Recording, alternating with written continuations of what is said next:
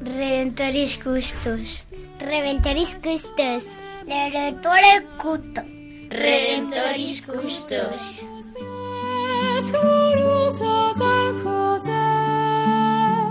Escucha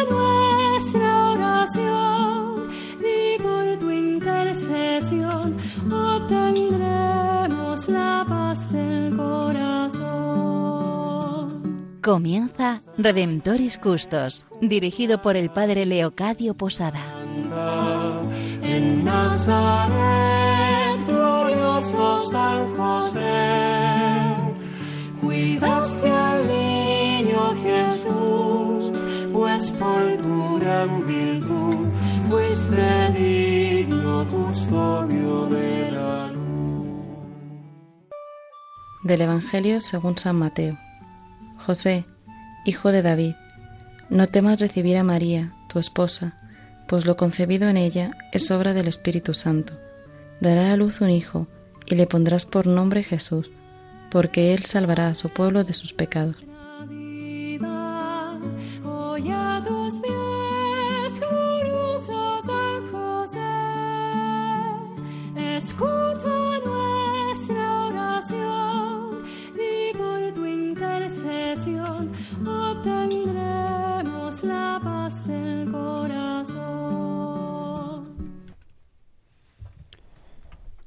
Un saludo para todos aquellos que en estos momentos estáis conectados con Radio María,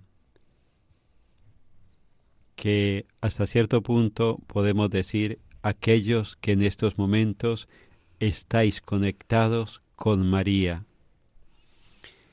Todos aquellos que seguís diariamente este momento de estar en la radio de María,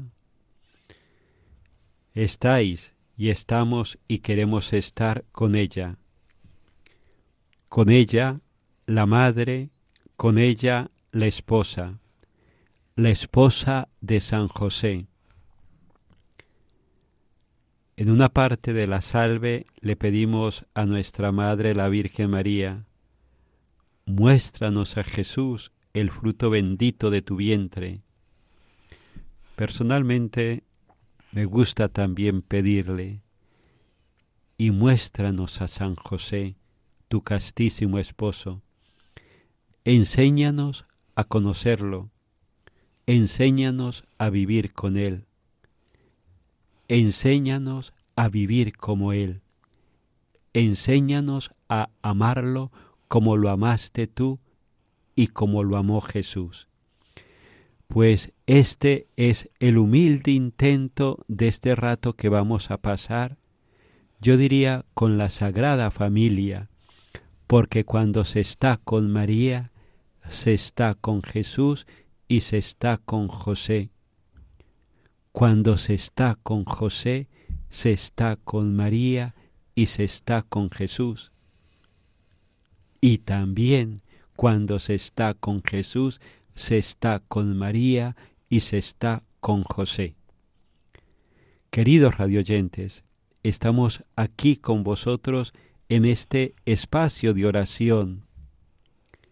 Queremos que esto sea Redentoris Custos, un rato de oración, de estar con Él, con San José.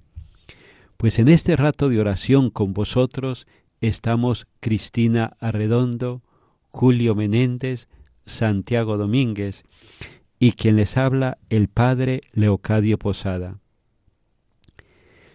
Desde hace varios programas estamos compartiendo con todos vosotros la obra del autor polaco Jan Dobradinsky, titulada La sombra del Padre.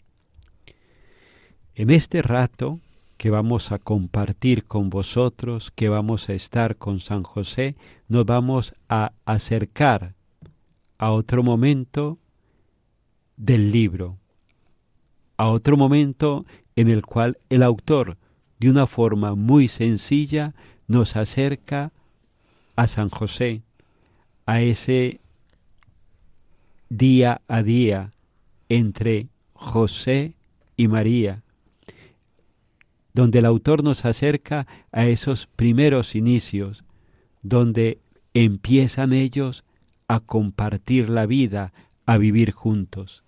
Un cariñoso saludo para todos nuestros oyentes. Un día más eh, muy feliz de poder compartir este ratito con San José, acercándonos en oración a lo que bien pudo ser su vida en la tierra. Hoy vamos a ver a San José, que ya con el gozo en el corazón va a buscar a su amadísima esposa para iniciar su vida juntos.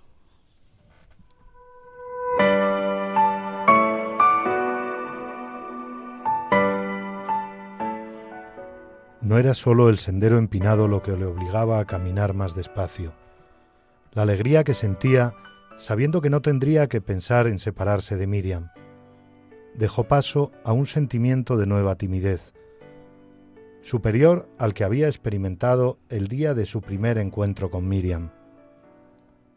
Esta vida misteriosa de la muchacha, que ya estaba a punto de convertirse también en su propia vida, se había vuelto a encerrar en su misterio. Miriam. La llamó en voz baja por su nombre y sin embargo le oyó enseguida. Se volvió. Vio su cara tal como la recordaba desde el primer encuentro, pero cubierta ahora por un tenue velo de cansancio. Ella se detuvo y le miró. Le pareció vislumbrar en su mirada un destello de intranquilidad. Y si eso era intranquilidad, también había en aquella mirada una pureza incomparable. Fuera cual fuere la debilidad que pudiera sobrevenirle más tarde, sentía que nunca podría creer en su culpabilidad. Estaba de pie, silenciosa, esperando a que se le acercara. Me alegro que hayas vuelto. Mi tía ya no me necesitaba. Estaba preocupado por ti. Te echaba de menos. Lo sé. Yo también he pensado en ti, José. Hubo un silencio durante un momento. Luego José dijo enseguida, He hablado con Cleofás y le he pedido permiso para llevarte a mi casa, a nuestra casa. Ya que estabas de acuerdo, quiero poder extender mi protección sobre ti y creo que hace falta que el que ha de nacer nazca en su casa. Tuvo la impresión de que su cara se iluminaba de repente con un rayo de luz. Los ojos le brillaron, los labios se abrieron en una sonrisa. La sombra, que parecía ser una sombra de inquietud, desapareció enseguida. La alegría se apoderó de ella como un fuego que hubiese absorbido el cansancio. Era de nuevo tal cual la vio cerca en el pozo, infantil, alegre, radiante. Confiaba, y él ha escuchado mi oración. Qué bueno es, cuánta condescendencia tiene. Te lo ha dicho todo y tú lo has comprendido. Lo comprendí porque te quiero. Ella, ladeando la cabeza, lo miró sonriendo divertida. Yo también te quiero, José, pero has comprendido porque Él nos ama. Ahora todo está en su sitio. Respiró profundamente, como si un gran peso se hubiera desprendido de sus hombros. Se cubrió el rostro con las manos. Él no sabía si detrás de la cortina de los dedos se reía o lloraba de felicidad. Pero ella retiró enseguida las manos. Con los ojos llenos de lágrimas miraba con ternura a la cara del hombre. Le hablaba únicamente con la mirada, pero esta mirada hizo que todo lo que refrenaba su felicidad le abandonara inmediatamente. El mundo de ella seguía sin ser el mundo de él. Pese a esto entendió, le amaba, le amaba de verdad, tanto como se puede amar.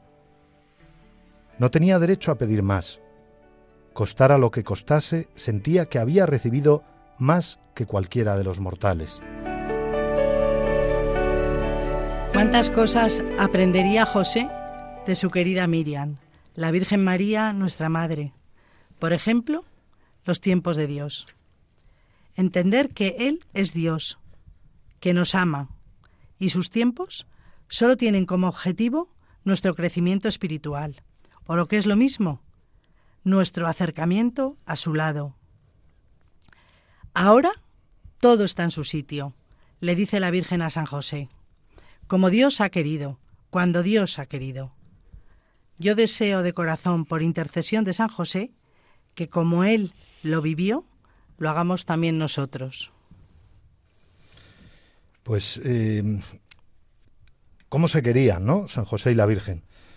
¿Cómo sería de grande ese amor para que, después de la angustia experimentada por ambos, pudieran ahora vivir esa plenitud y entrega definitiva? Los dos saben perfectamente que ya nada ni nadie se va a poder entrometer en su vida, que van a poder compartirlo todo y que realmente su amor es un amor verdadero hasta el extremo. Saben que ambos pueden confiar mutuamente el uno en el otro y que van a colaborar juntos en cuidar al Hijo de Dios que se les ha confiado.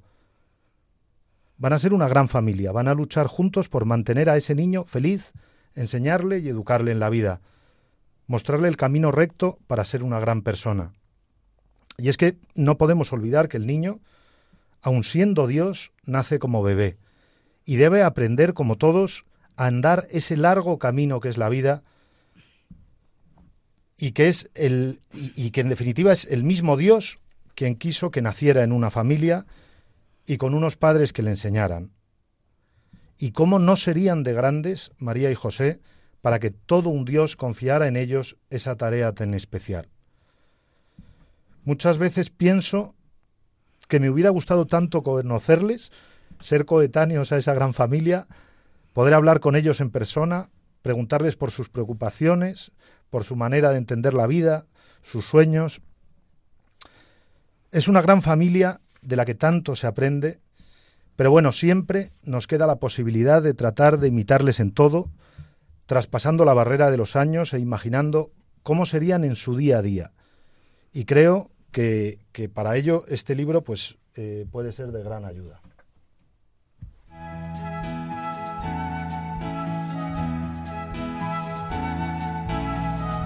María inseparable, tu José, marido santo, mira a todos los esposos, cúbrelos con tu manto. De María inseparable, tu José, marido santo, mira a todos los esposos, cúbrelos con tu manto. Serviste a Dios en María, trabajador modelo, los pies puestos en la tierra y la mirada en el cielo. De María inseparable, tu José, marido santo, mira a todos los esposos, cúbrelos con tu manto sabes de matrimonio, dolor y la alegría. Dios te guiaba los pasos en la noche y en el día.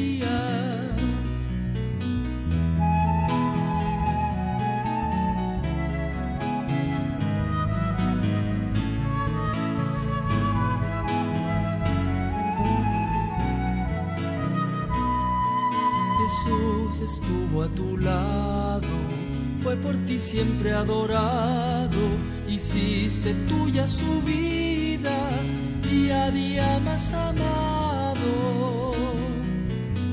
De María inseparable, tu José, marido santo, mira a todos los esposos, cúbrelos con tu manto eso Dios nos enseña, marido, ponte de pie, mira tu máximo ejemplo, el esposo San José. Con María y con el esposo San José continuamos esta segunda parte del programa. Continuamos orando, continuamos estando con ellos. Sí. Y en esta segunda parte vamos a leer un fragmento precioso donde podemos pararnos a pensar en un momento de la vida de San José y la Virgen que me parece que no suele ser lo habitual, y es pensar en su vida como esposos. Sin embargo, me parece que nos puede ayudar muchísimo a vivir nuestra vocación y descubrir el amor que Dios ha puesto en el matrimonio, fijándonos en ellos, porque sin lugar a dudas son la Virgen María y San José el matrimonio querido por Dios con mayúsculas.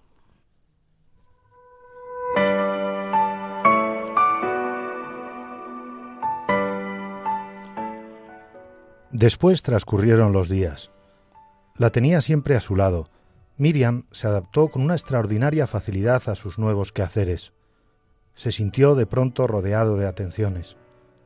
Ella estaba siempre dispuesta para cualquier servicio, continuamente deseosa de ayudarle a todo. Él no tenía que mencionar siquiera ningún trabajo doméstico. Todo estaba dispuesto a tiempo. Miriam limpiaba la casa y el taller, lavaba la ropa, remendaba los vestidos, cocinaba, atendía el burro, llevaba agua de la fuente y no permitía que lo hiciera ella. No, José, no. El agua la llevan las mujeres. No podemos llamar la atención. Y yo me siento bien. Este esfuerzo no me hace ningún daño. Él cedió. Como cedía en todo, apenas ella expresaba un deseo solo que cada gota de agua adquiría para él un precio incalculable. No tomaba ninguna decisión sin consultar antes con Miriam. Sofocaba cualquier atisbo de orgullo varonil. Su amor ardía con voluntad de sacrificio que apagaba cualquier deseo incipiente.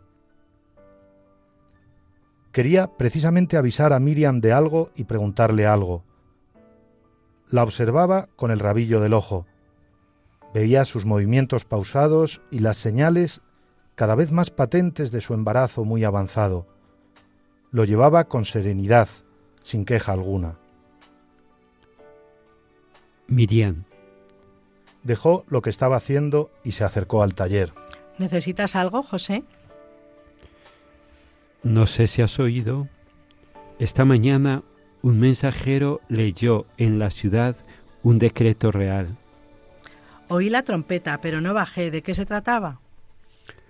Proclamó la orden de que todos, en este mismo mes, se presenten en su lugar de nacimiento para inscribirse en los libros de la vida. ¿Para qué tienen que inscribirse? La inscripción será equivalente a prestar juramento de obediencia al emperador romano. Apoyan al rey Herodes, y él, en agradecimiento, exhorta a prestar este juramento. El rey Herodes es odiado por todo el mundo aquí. ¿Cómo debe de dolerle si sabe que está rodeado de semejante odio? El hombre odiado por los demás se convierte muchas veces en malo por culpa de este odio. Puesto que ha hecho tantas cosas malas, hay que rezar mucho por él. Se calló un momento. Había, había oído decir más de una vez que había que rezar para que el Altísimo castigase a Herodes por sus crímenes. Sin embargo, el deseo de su mujer de rezar por el rey malvado le parecía mejor, aunque nunca había sido él el primero en decirlo. De nuevo tuvo la sensación de que era ella quien le llevaba por un camino a la vez audaz y cautivador. Entonces, ¿consideras que debemos ir a Belén? Puesto que lo exige el decreto real, si no vas a Belén, te vas a exponer a la ira de los funcionarios reales, atraerás todavía más la atención sobre ti. He pensado lo mismo, pero no puedo dejarte aquí sin protección. No estoy sin protección. Tengo a mi hermana. Pero pienso que no estaría mal que yo fuera contigo. ¿Tú? ¿Conmigo? Es imposible. Un camino tan largo. Pero tu estado, Miriam. Normalmente, cuando tocaba este tema, se expresaba como si mencionaran un tesoro de gran valía que estaba en la casa, del que no convenía hablar en voz alta. No tengo miedo. ¿Y si él necesita nacer en tierra de sus padres? Sonó como una pregunta, pero había tanta convicción en la voz de Miriam que él dejó de oponerse tomando sus palabras como una decisión a la que estaba dispuesto a someterse. Se sintió conmovido de que quisiera entregar con tanta confianza el niño que iba a nacer bajo la protección de su estirpe. Puesto que piensas así, nos pondremos en camino. Habrá que salir cuanto antes, pasado mañana mismo. Durante el día de mañana podrás preparar la comida para el viaje y yo terminaré los trabajos encargados. No quisiera dejarlos sin terminar.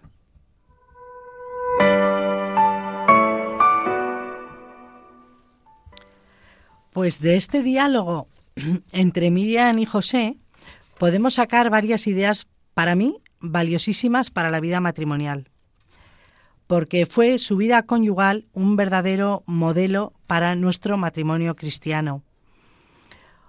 Hoy no vamos a poder decir todas las ideas, pero sí lo haremos a lo largo de los próximos programas.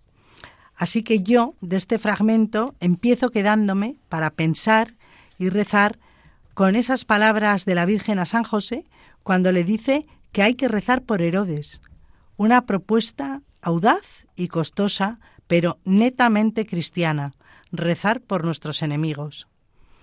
Y es que aquí la Virgen le muestra a San José un camino de perfección personal, porque uno de los objetivos del matrimonio cristiano es procurar la santificación del cónyuge. Tú, Julio, ¿con qué te quedarías? Pues me gusta mucho, Cristina, en este texto ver la complicidad que había entre ellos, cómo sabían ayudarse y comprenderse mutuamente, cómo sabían poner el interés y la alegría del otro por encima de su propia alegría e interés, cómo eran capaces de entender que las dichas de uno eran necesariamente las del otro y las penas sus propias penas. Es el ejemplo de matrimonio que todos debemos aspirar a seguir.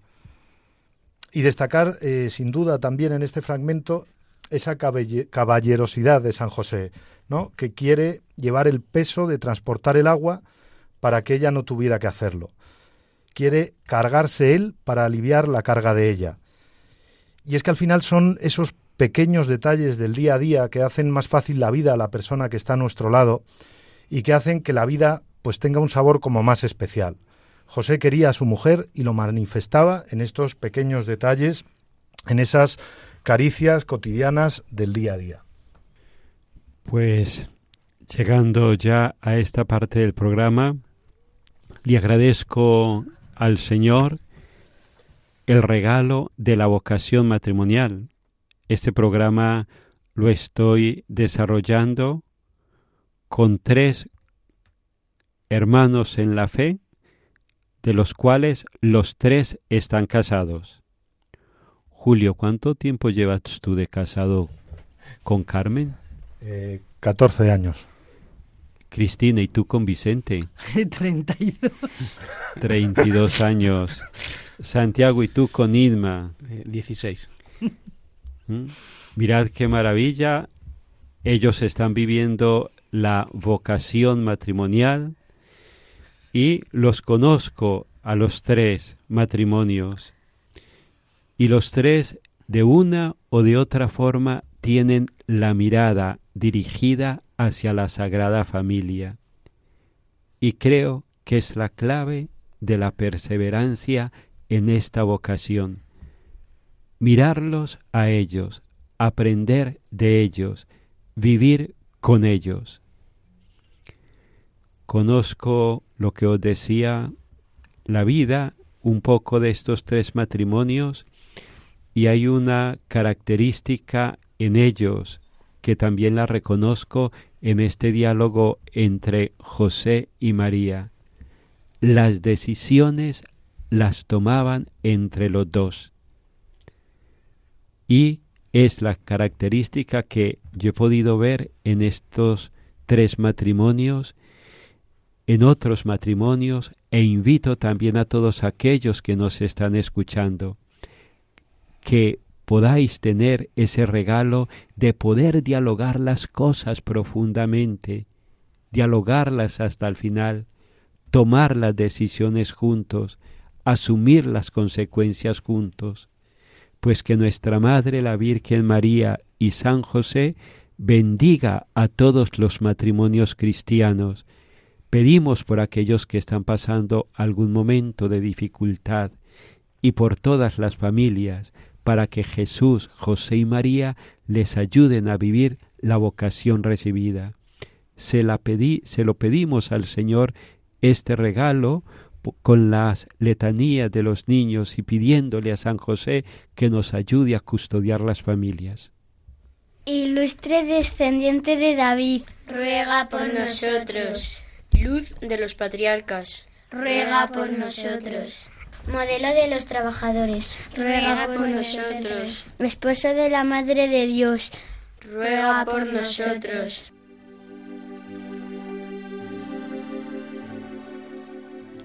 San José, fiel custodio de Jesús y de María, humilde colaborador de la Santísima Trinidad, ayúdanos a cuidar la fe, la esperanza y la caridad de nuestro corazón, cuidar el don del bautismo y a nuestro cuerpo como templo de Dios, cuidar con ternura y esmero a nuestros familiares y amigos, cuidar a los niños, los ancianos, los pobres y a la creación cuidar el silencio, la paz, la paciencia y el buen humor en nuestro interior. Cuidar el estudio y el trabajo como dones de Dios. Cuidar en la Iglesia, nuestra Madre, la misericordia, la unidad y la misión. Amén.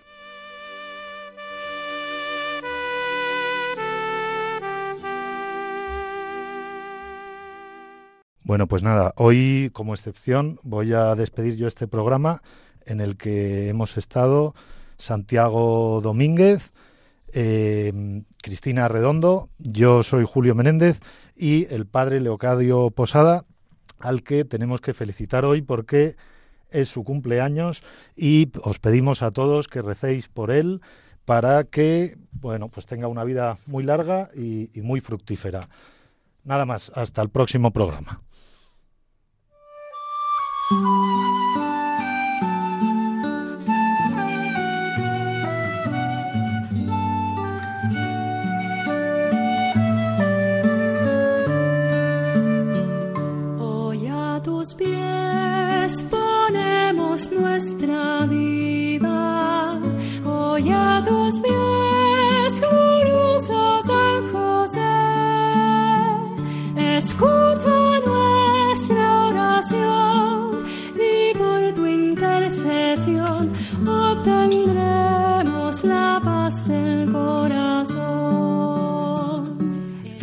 En Radio María Redemptoris Custos con el Padre Leocadio Posada.